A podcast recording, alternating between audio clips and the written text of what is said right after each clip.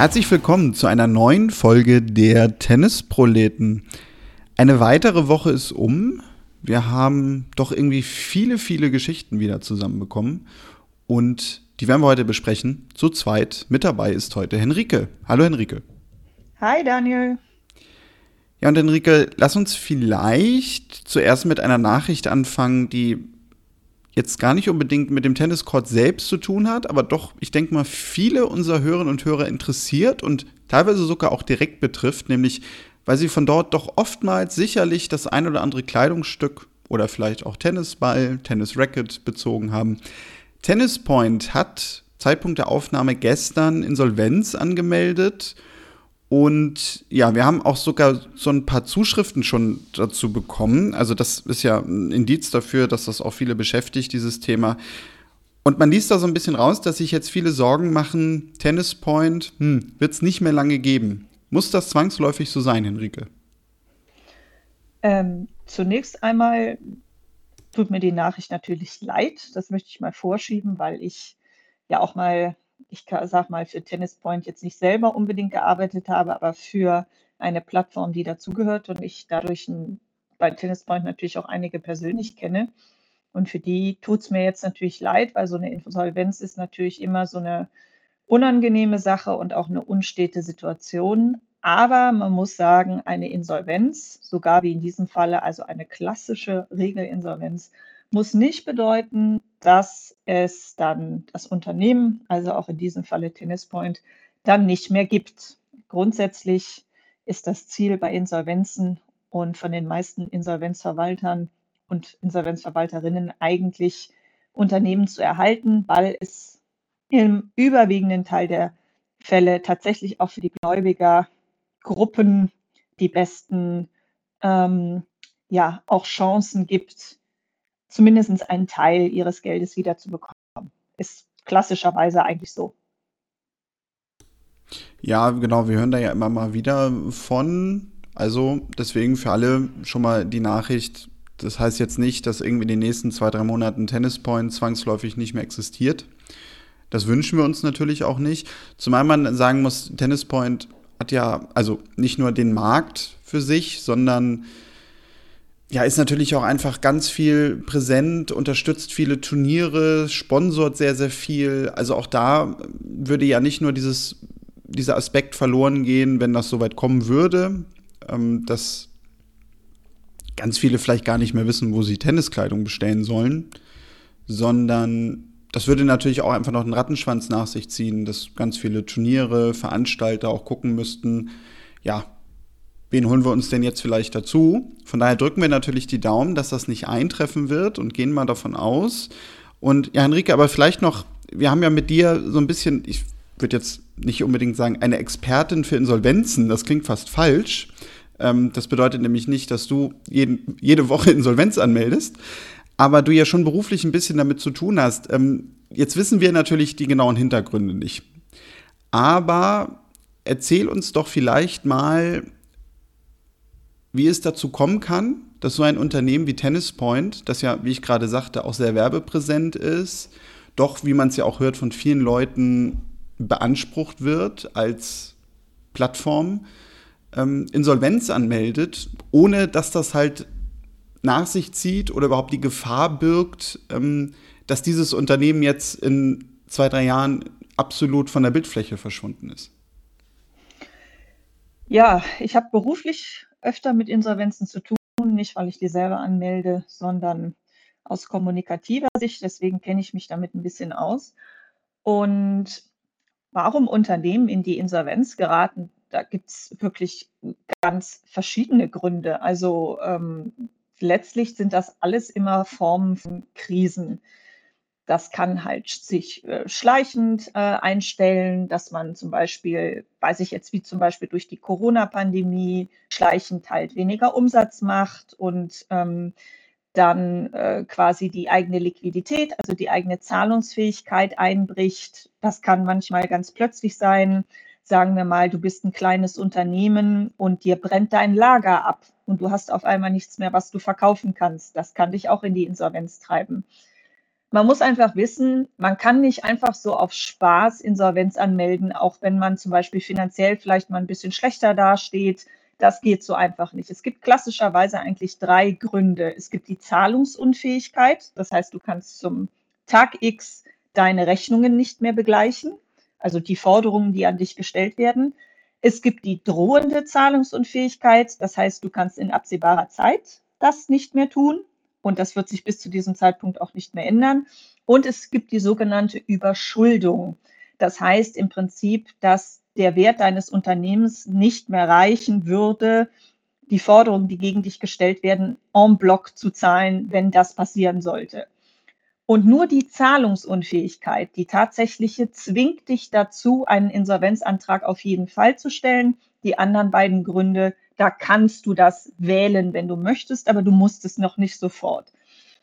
Hier ist jetzt ein Insolvenzverfahren, deswegen kann man mal davon ausgehen, dass das Unternehmen wahrscheinlich zahlungsunfähig oder mindestens mal akut drohend zahlungsunfähig ist. Das heißt, Tennispoint hat momentan einfach kein Geld mehr auf dem Konto, um Verbindlichkeiten zu leisten.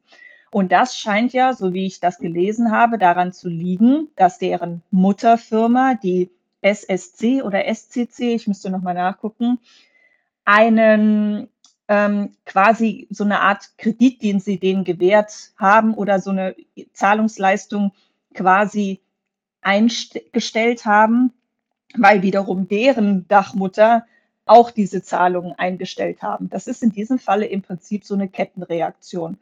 Und ja, wenn du halt gerade keine Liquidität mehr hast und da ist es tatsächlich völlig egal, ob du theoretisch Waren in deinem Lager hast, die äh, das ausgleichen würden im Wert, ähm, dann musst du halt Insolvenz anmelden. Und das wird vermutlich der, der Fall sein. Also es muss noch nicht mal sein, dass das bei Tennis Point selber der Grund ist, wobei ich auch hier vermute, dass da wahrscheinlich wirklich auch so ein bisschen vielleicht über die Möglichkeiten gelebt, gelebt wurde mit dem ganzen Sponsoring aber ähm, in diesem Falle ist es tatsächlich eher so ein technischer Tod, dass halt eine Sicherheit, eine finanzielle Sicherheit weggebrochen ist. Wir haben jetzt mal gesagt, wir, wir fangen mit dem Thema an, weil das natürlich auch sportlich so ein bisschen herausbricht.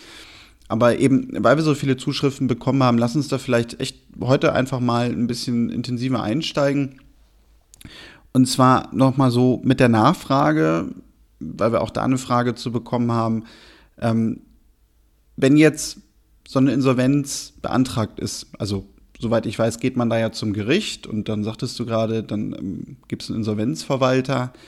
Ähm, dieser Insolvenzverwalter, wenn der denn da so zum ersten Mal kommt, was macht der denn eigentlich genau? Genau, also du stellst deinen Insolvenzantrag beim Amtsgericht, beim Zuständigen. Das kommt immer darauf an, wo dein Unternehmen sitzt. Und wenn dann der Richter oder die Richterin, die zuständige Richterin, du musst da halt so ein paar Dinge, ähm, also quasi so einen Antrag, der ist auch ziemlich lang ausfüllen und auch begründen, warum du Insolvenz anmelden willst. Und wenn die sagen, jo, sehe ich ein, wird quasi das Verfahren, das vorläufige Verfahren eröffnet. Und wenn es ein Regelinsolvenzverfahren ist, sozusagen das klassische Insolvenzverfahren, dann kriegst du von dem Gericht einen Insolvenzverwalter oder eine Insolvenzverwalterin zur Seite gestellt und die hat ab dem Punkt der äh, Berufung ähm, quasi ähm, Verfügungsgewalt über das Unternehmen. Und was diese Person macht, ist, die fährt in das Unternehmen, dann werden klassischerweise erstmal die Mitarbeiterinnen und Mitarbeiter darüber informiert, dass das so ist. Die werden darüber aufgeklärt, ähm, wie sie Insolvenzgeld beantragen können, um ihr Gehalt weiterzubekommen. Ähm, dann werden natürlich auch die Geschäftspartner informiert und dann guckt sich ein Insolvenzverwalter das Unternehmen an. Das macht er natürlich in einem Team. Und dann schauen die, was sie machen können, um die finanzielle Situation des Unternehmens zu verbessern, die ähm, Schulden zu begleichen und nach Möglichkeit natürlich, das ist schon das primäre Ziel, dafür zu sorgen, dass das Unternehmen erhalten bleibt. Wobei man sagen muss, am Ende ist der Grundsatz der Gläubigerbefriedigung natürlich gegeben. Das heißt, es wird natürlich schon geguckt, mit welchem Weg, mit welchem Sanierungsweg kann man ähm, die Gläubiger am besten befriedigen und versucht natürlich das zu machen. Es gibt auch Situationen, wo es sich manchmal nur noch lohnt, ein Unternehmen tatsächlich zu liquidieren, so heißt das, also es im Prinzip aufzulösen. Aber grundsätzlich ist der Weg erstmal zu versuchen, es zu erhalten. Das kann eben sein, dass man versucht zu sparen. Es kann sein, dass man versucht, äh, mit Gläubigern Vereinbarungen zu treffen, dass die zum Beispiel auf gewisse Zahlungen verzichten. Es kann sein, dass man einen Investor sucht.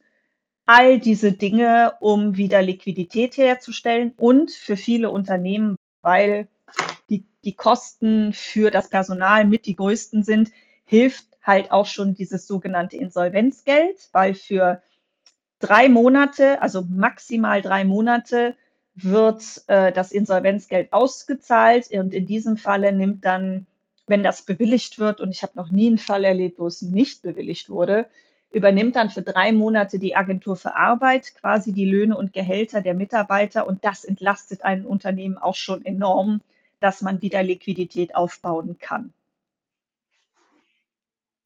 Gut, dann ja, würde ich sagen, da wir ja auch einfach nicht mehr Infos haben, lassen wir es mal dabei bei diesem kleinen Exkurs. Wünschen Tennis Point natürlich an dieser Stelle alles Gute für die nächsten Monate. Und von daher würde ich sagen, kommen wir zum Sportlichen.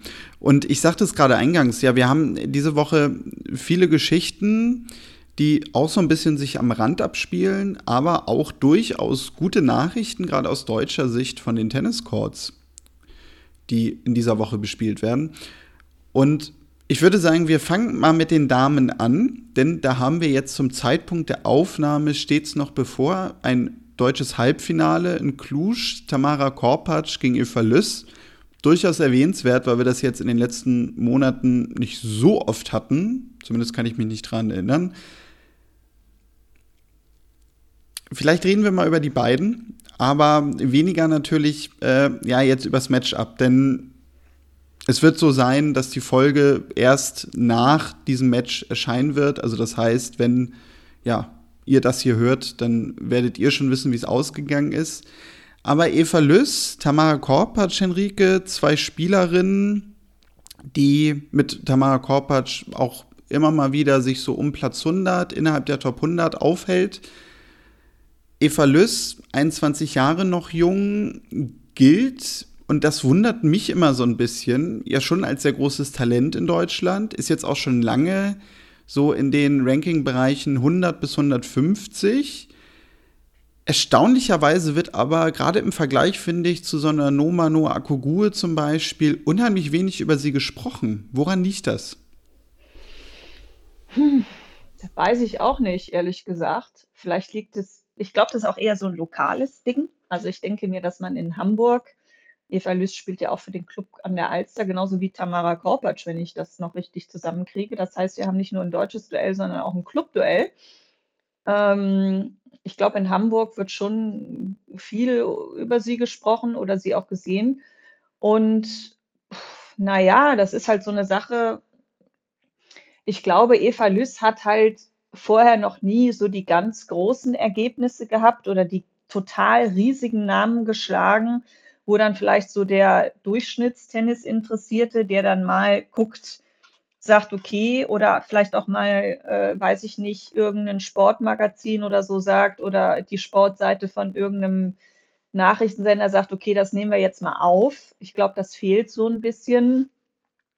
Und ähm, ich vermute mal, dass das vielleicht dann nächstes Jahr auch besser wird, weil ich habe jetzt einige Matches von Eva Lüß gesehen und die, wenn sie diese Entwicklung so weitermachen kann, glaube ich, hat schon das Zeug dazu, zumindest in die Top 100 auf jeden Fall sicher einzuziehen und sich da auch zu halten. Ähm, Eva Lüß ist nicht ganz so groß und das merkt man auch, dass der Aufschlag noch so ein bisschen ihre Schwäche ist. Da ist sie ähm, schon noch angreifbar aber die ist echt eine gute Kämpferin, hat ein enorm gutes Grundlinienspiel, ist sehr schnell, ähm, kann auch Winkel gut und besonders die Linie runter ist sie enorm gut. Ich glaube, der Weg vorne ans Netz ist nicht so ganz ihr Ding und auch noch nicht so ganz ausgereift, aber auch das kriegt sie durchaus hin. Und ja, das muss sie einfach weiterentwickeln. Und ja, bei Tamara Korpatsch ist das ja ein bisschen ähnlich so, glaube ich. Ich weiß gar nicht, ob die so außerhalb von Hamburg so viel besprochen wird. Auch bei ihr mangelt es letzten Endes halt wahrscheinlich an diesen großen, ich sage jetzt mal, flashy Ergebnissen, dass man sagen kann, okay, das bringt dich jetzt mal auch für den Durchschnittsleser, die Durchschnittsleserin auf die Landkarte. Ja, aber gerade für Eva Lüß ist das schön. Das ist ihr erstes Halbfinale auf WTA-Ebene, wenn ich das richtig im Kopf habe. Und bringt sie nah an die äh, Top 100 dran. Ja, Tamara Korpatsch noch zur Ergänzung. Die hat, ich glaube, jetzt sogar vor genau einem Jahr auch mal einen WTA Challenger gewonnen. Das war dann auch die Phase Ende letzten Jahres, wo sie so ihr Career hatte. Das boah, hätte ich mir aufschreiben können. Das war, glaube ich, irgendwie so 74, 75, vielleicht auch 73, so um den Dreh. Und ja, deswegen, ich sagte es gerade, also sie steht halt immer so dann auch auf der Schwelle, dass sie sich in die Top 100 schiebt.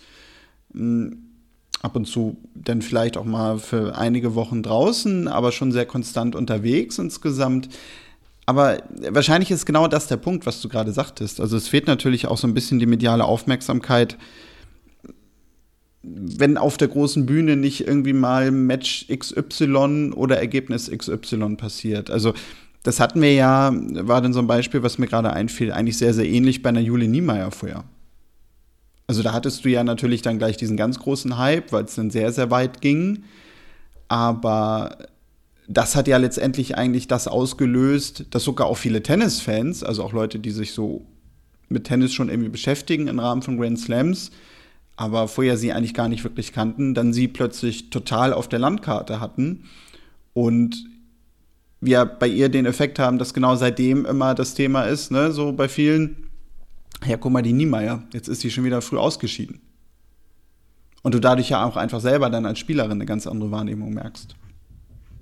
Ja, man muss natürlich sagen, wir Deutschen sind, was Sport angeht, auch sehr leistungsorientiert. Ne? Alles, was nicht mindestens Finale ist, ist dann schon wieder schlecht. Und da wissen, glaube ich, alle, die sich mit Tennis beschäftigen, dass halt auch kontinuierlich ein Viertelfinale dafür über die ganze Saison zu erreichen, auch ein sehr gutes Ergebnis sein kann. Und ähm, das ist dann, glaube ich, immer so ein bisschen die Krux an der Sache. Aber gut, dann müssen wir Tennis-Community jetzt halt hier das Fähnchen hochhalten und sagen, wir freuen uns darüber. Genau, das werden wir machen. Und ja, vielleicht reden wir ja nächste Woche dann darüber, dass eine deutsche Spielerin einen WTA-Titel gewonnen hat. Zumindest ist die Chance sehr hoch, denn ich meine, wenn ich mich nicht verrechnet habe, müsste damit eine deutsche Spielerin im Finale stehen. Welche das ist, ja, das wisst ihr denn wahrscheinlich schon, sagte ich gerade, wenn ihr diese Folge hier hört. Von daher gehen wir mal einen Schritt weiter, nämlich etwas, ja, das wird noch nicht passiert sein, wenn ihr diese Folge hört. Da können wir uns sehr, sehr sicher sein. Angelique Kerber wird zurückkehren. Sie hat es ja eigentlich auch schon relativ früh angekündigt, dass sie 2024 wieder zurückkommen möchte. Das Ganze wirkt jetzt ein bisschen konkreter, denn beim United Cup steht sie auf der Liste und möchte dort zurückkehren. Henrike, wie groß ist denn die Vorfreude bei dir? Auch schon, die Vorfreude ist schon groß. Ich meine, ähm, man muss natürlich das Ganze jetzt auch mal mit ein bisschen Gelassenheit betrachten und sagen, ja, guckt man sich jetzt mal ganz entspannt an, wie das läuft. Also wir wissen ja, dass Angelique Kerber durchaus eine Person ist oder eine Spielerin ist, die sich auch mal in so, in so einen Rhythmus reinkämpfen muss, ne, um dann, dann aber ins Rollen zu kommen. Und deswegen würde ich das mal, wie gesagt, entspannt betrachten. Aber ich glaube, da ist der United Cup eine super Gelegenheit, im Team äh, da zurückzukommen äh, und sich dann auch auf die Australian Open vorzubereiten. Und ich sage mal so, was Mütter auf der Tennistour angeht, sind wir jetzt durchaus mit äh, mehr, mehr Frauen gesegnet, die das machen. Und ähm, schlecht sind die alle nicht. Richtig, wobei, also ich muss sagen, ich habe mir ja auch schon Gedanken gemacht, was erwarte ich jetzt eigentlich von ihr? Und ich sehe das irgendwie bisher so als Zugabe, dass sie jetzt nochmal zurückkommt. Also ich habe jetzt nicht unbedingt die Erwartung, klar, das kann sich natürlich auch bei einem selber dann total schnell verändern, wenn man dann Anfang Januar plötzlich merken sollte, oh, die äh, kommt richtig stark zurück und spielt richtig gut und gewinnt reihenweise ihre Matches. Aber ich erwarte jetzt eigentlich gar nichts mehr. Ich ja, sehe das so als Zugabe, ne? Und genau, also so, man, man freut sich drüber, dass sie nochmal zurückkommt, dass sie die Tour nochmal bereichert. Natürlich auch als äh, deutscher Tennisfan muss man immer dazu sagen, auch natürlich einfach nochmal eine gute Werbeplattform fürs deutsche Tennis, weil es wird ja automatisch so sein, dass wir dann auch Anfang des Jahres und auch bei den Australian Open sicherlich in den Sportmedien nochmal eine breitere Berichterstattung einfach dadurch haben, dass ihr Name wieder da vertreten ist und dann doch die eine oder andere Person drauf schaut, ja, wie einfach ihr Comeback läuft. Ja, würde ich dir absolut zustimmen. Also ich rechne mir da jetzt auch nicht direkt den Australian Open Titel aus oder so. Ich denke auch, dass das für Kerber tatsächlich auch so eine Geschichte ist, dann doch noch mal richtig Abschied nehmen zu können, vielleicht auch. Also ich meine, sie ist jetzt 35, glaube ich, wenn ich das richtig im Kopf habe, wird dann in Australien hat sie ja immer Geburtstag, wird dann 36 und das ist natürlich heutzutage nicht mehr unbedingt ein Alter, wo man jetzt zwangsläufig aufhören muss, aber sobald du ein Kind hast, verschieben sich natürlich auch deine, deine Prioritäten. Und ich kann mir bei ihr auch vorstellen, dass das tatsächlich noch so eine Geschichte ist, quasi nochmal aus der Karriere raus ähm, aufzuhören und jetzt nicht quasi, man hat halt jetzt ein Kind bekommen und musste deswegen in Anführungsstrichen Pause machen, könnte ich mir vorstellen, dass es das ist. Aber ich schätze Angelique Kerber schon als eine Person ein, die, wenn sie zurückkommt, das auch ernst nimmt und sagt, okay, ich versuche jetzt auch wirklich alles, um da auf dem Top-Level zu sein. Ähm, und es ist natürlich zu wünschen, dass da noch was geht. Aber wie viel das sein wird, mag ich jetzt auch nicht drüber spekulieren. Das werden wir uns dann aber definitiv anschauen, Anfang nächsten Jahres. Ja, aber bis dahin haben wir noch ein bisschen Tennis zu spielen und würde ich sagen, nehmen wir das mal als Stichwort und machen noch mal einen Abstecher zu den Herren. Auch da haben wir in dieser Woche einen deutschen Spieler, der sich ja weit ins Turnier gespielt hat, nämlich in Antwerpen. Maximilian Matera steht im Halbfinale da heute Nachmittag, spielt gegen Alexander Bublik. Ja, auch für ihn natürlich eine gute Woche. Steht jetzt schon länger außerhalb der Top 100. Müsste jetzt, glaube ich, um die, sich da wieder reinzuspielen, mindestens ins Finale kommen, wenn nicht sogar das Turnier gewinnen. Aber ja auch ein Spieler, der irgendwie immer, aufgrund auch von so ein paar Grand Slam-Ergebnissen, bei vielen Fans ein Begriff ist, ja, so ein bisschen zurückgefallen ist in den letzten Monaten, Jahren und vielleicht auch so ein bisschen die Hoffnung gibt, dass wir in den nächsten Jahren vielleicht auch einfach mal wieder mehr Titel, auch fernab von Alexander Zverev, vielleicht nicht alle feiern können, aber zumindest die Möglichkeit besteht, dass du einfach mit einer breiten Anzahl an Spielern innerhalb der Top 100 dadurch natürlich automatisch deine Chance steigerst. Ja, für Maxi Matera ist das toll. Also er steht jetzt virtuell, glaube ich, so auf Rang 105, wenn er ins Finale käme, was dann auch sein erstes ATP-Finale wäre, wenn ich das noch richtig im Kopf habe. Mir fällt jetzt nicht ein, wo er schon mal vorher stand. Ähm, dann kommt er wieder in die Top 100 rein. Ich glaube, seine beste Platzierung war irgendwie die 45 in der Ecke.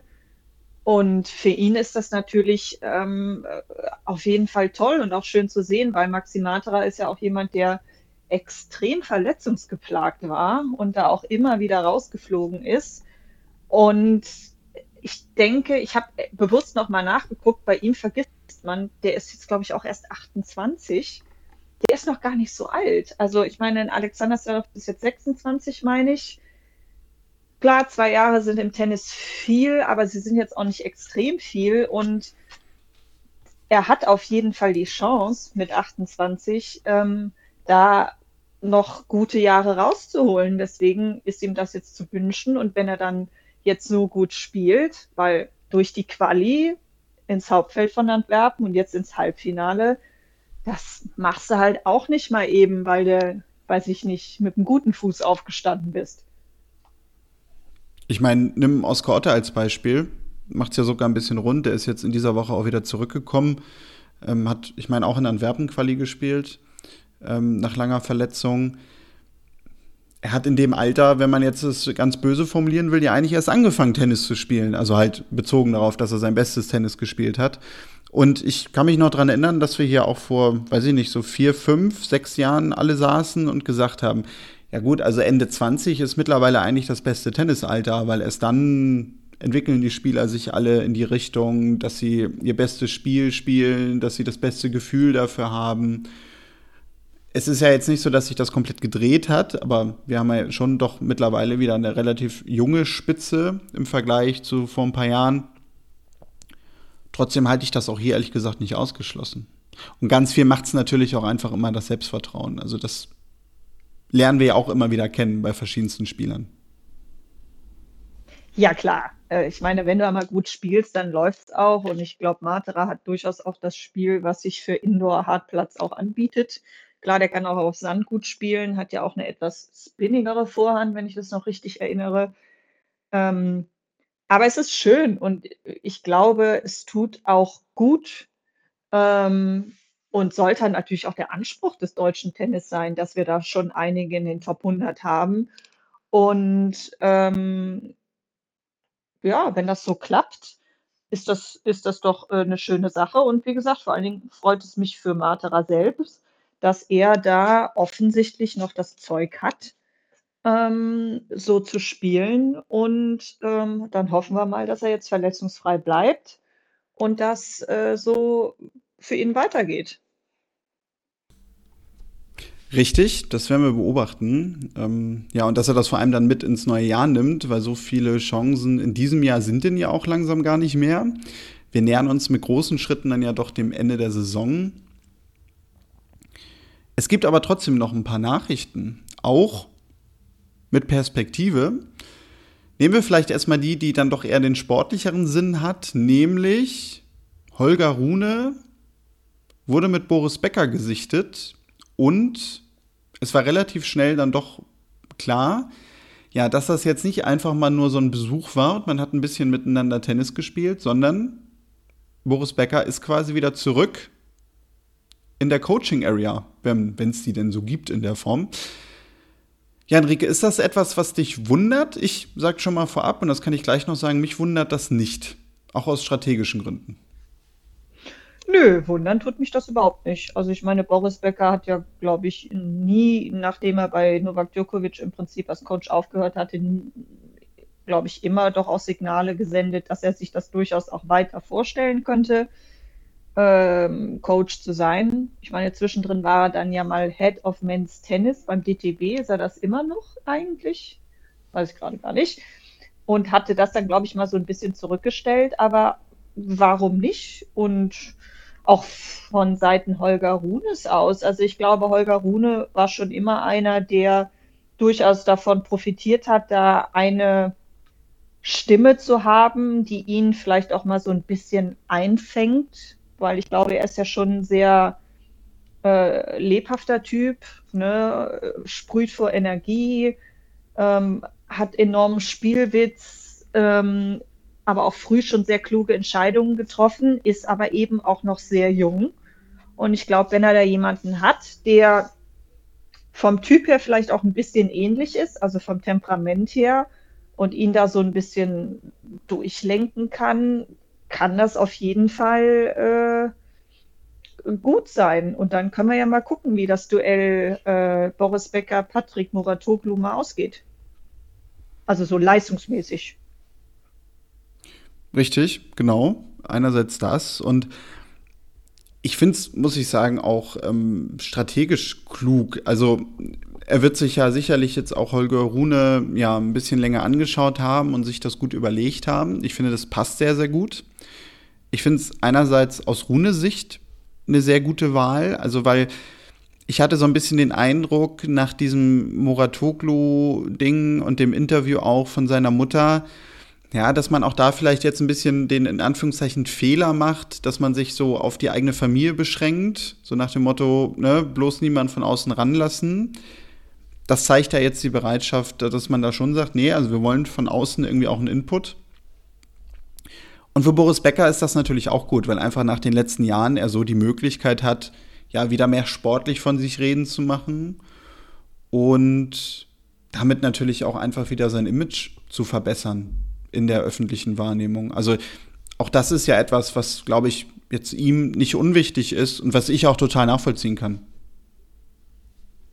Ja, und äh, klar, dass jetzt ein Boris Becker einem Holger Rune nicht mehr groß erklären muss, wie man Tennis spielt. Vielleicht hier ein paar Tipps und Tricks und taktische Dinge, ähm, aber so die Basis, da weiß Holger Rune auch ohne Boris Becker, wie das geht. Dafür holst du dir ja so einen ehemaligen Profi auch nicht ran, sondern du holst dir ja im Prinzip die Erfahrung. Und da gebe ich dir auch recht. Ich glaube, da passen die beiden auch ganz gut zusammen. Und ich kann mir vorstellen, dass das äh, gut funktionieren kann für beide Seiten, eben aus den Gründen, die du genannt hast. Ja, und das werden wir uns dann ja vor allem 2024 sicherlich intensiver anschauen und da auch bestimmt immer mal wieder drüber sprechen. Ja, vielleicht noch eine letzte, ich weiß gar nicht, ob das jetzt eine Nachricht ist, eine letzte Erwähnung. Ich muss sagen, an mir ging das so total nebenher vorbei. Alexander Zverev geht jetzt in die Formel 1 und ich dachte erst so, oh, will er jetzt Grand Slam-Sieger und Formel 1-Weltmeister werden, aber es ist dann nur irgendwie eine Beteiligung an einem Team. Enrique, berührt uns das in irgendeiner Form? Also mich nicht. muss ich jetzt mal so ganz hart sagen, mein Interesse an der Formel 1 ist mar marginal.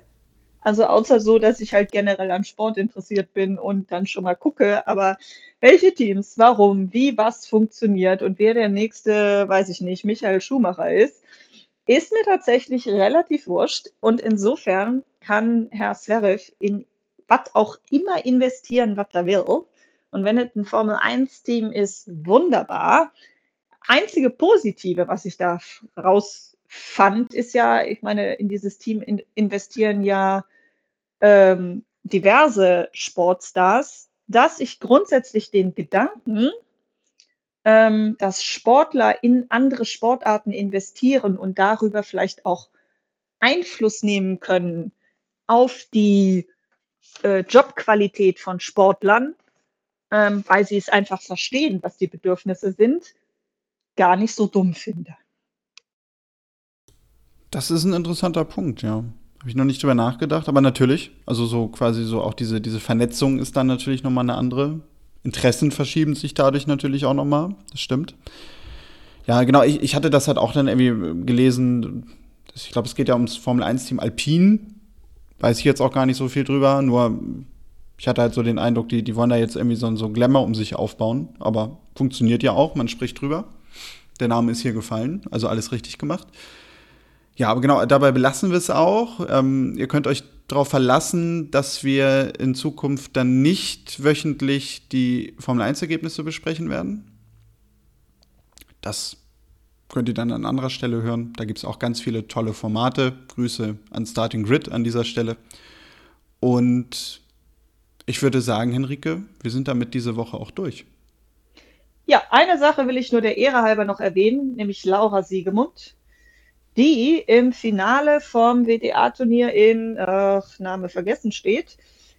Ich gucke nochmal nach und im Doppelfinale natürlich. Ähm, und damit die Chance hat, sich an der Seite von Vera Svonareva noch für die WTA-Finals im Doppel zu qualifizieren. Das wollte ich jetzt nicht unerwähnt lassen. Ähm, einfach so der Vollständigkeit halber aber das war's. Ähm, es ist in Nanchang. So. Genau, da, da, fiel mir sogar auch noch was auf, nämlich es gibt nächste Woche wieder eine WTA Elite Trophy. Echt? Ich Boah, da weißt du mehr das, als ich. Ich habe das auch jetzt gesehen, also vielleicht für die, die ähm, ja da so ein bisschen raus sind, die WTA Elite Trophy, die gab es vor einigen Jahren auch schon. Wurde, meine ich, sogar auch mal gewonnen von Julia Görges, wenn ich mich nicht täusche. Ja. Und das war im Grunde die WTA-Finals immer für die Plätze, ich glaube, 9 bis 18, 9 bis 20. Irgendwie so. Ja, das war die B-Runde. Genau, quasi die BWM, ja.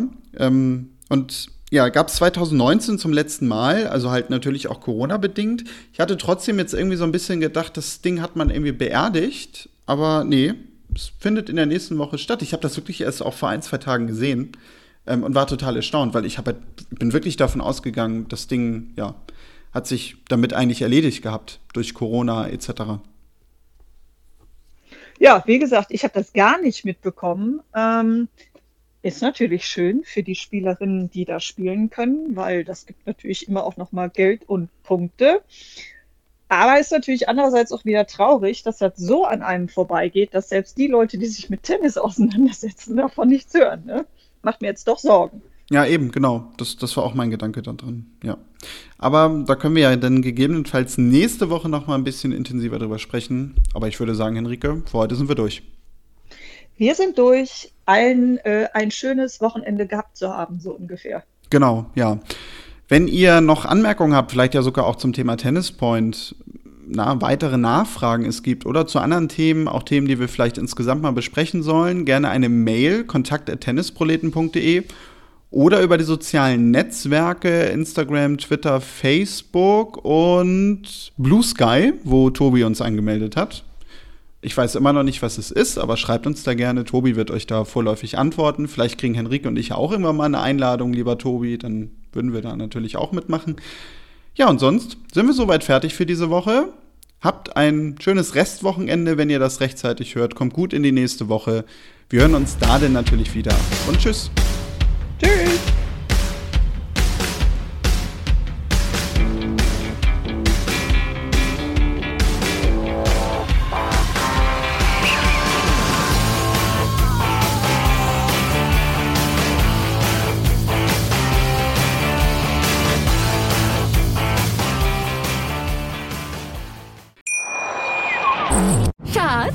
Bin neu verliebt. Was? Da drüben. Das ist er. Aber das ist ein Auto. Ja, eben. Mit ihm habe ich alles richtig gemacht. Wunschauto einfach kaufen, verkaufen oder leasen. Bei Autoscout24. Alles richtig gemacht. Wie baut man eine harmonische Beziehung zu seinem Hund auf? Puh, gar nicht so leicht. Und deshalb frage ich nach, wie es anderen Hundeeltern gelingt, beziehungsweise wie die daran arbeiten. Bei Iswas Dog reden wir dann drüber. Alle 14 Tage neu mit mir, Malte Asmus und unserer Expertin für eine harmonische Mensch-Hund-Beziehung, Melanie Lippisch. Iswas Dog mit Malte Asmus. Überall, wo es Podcasts gibt.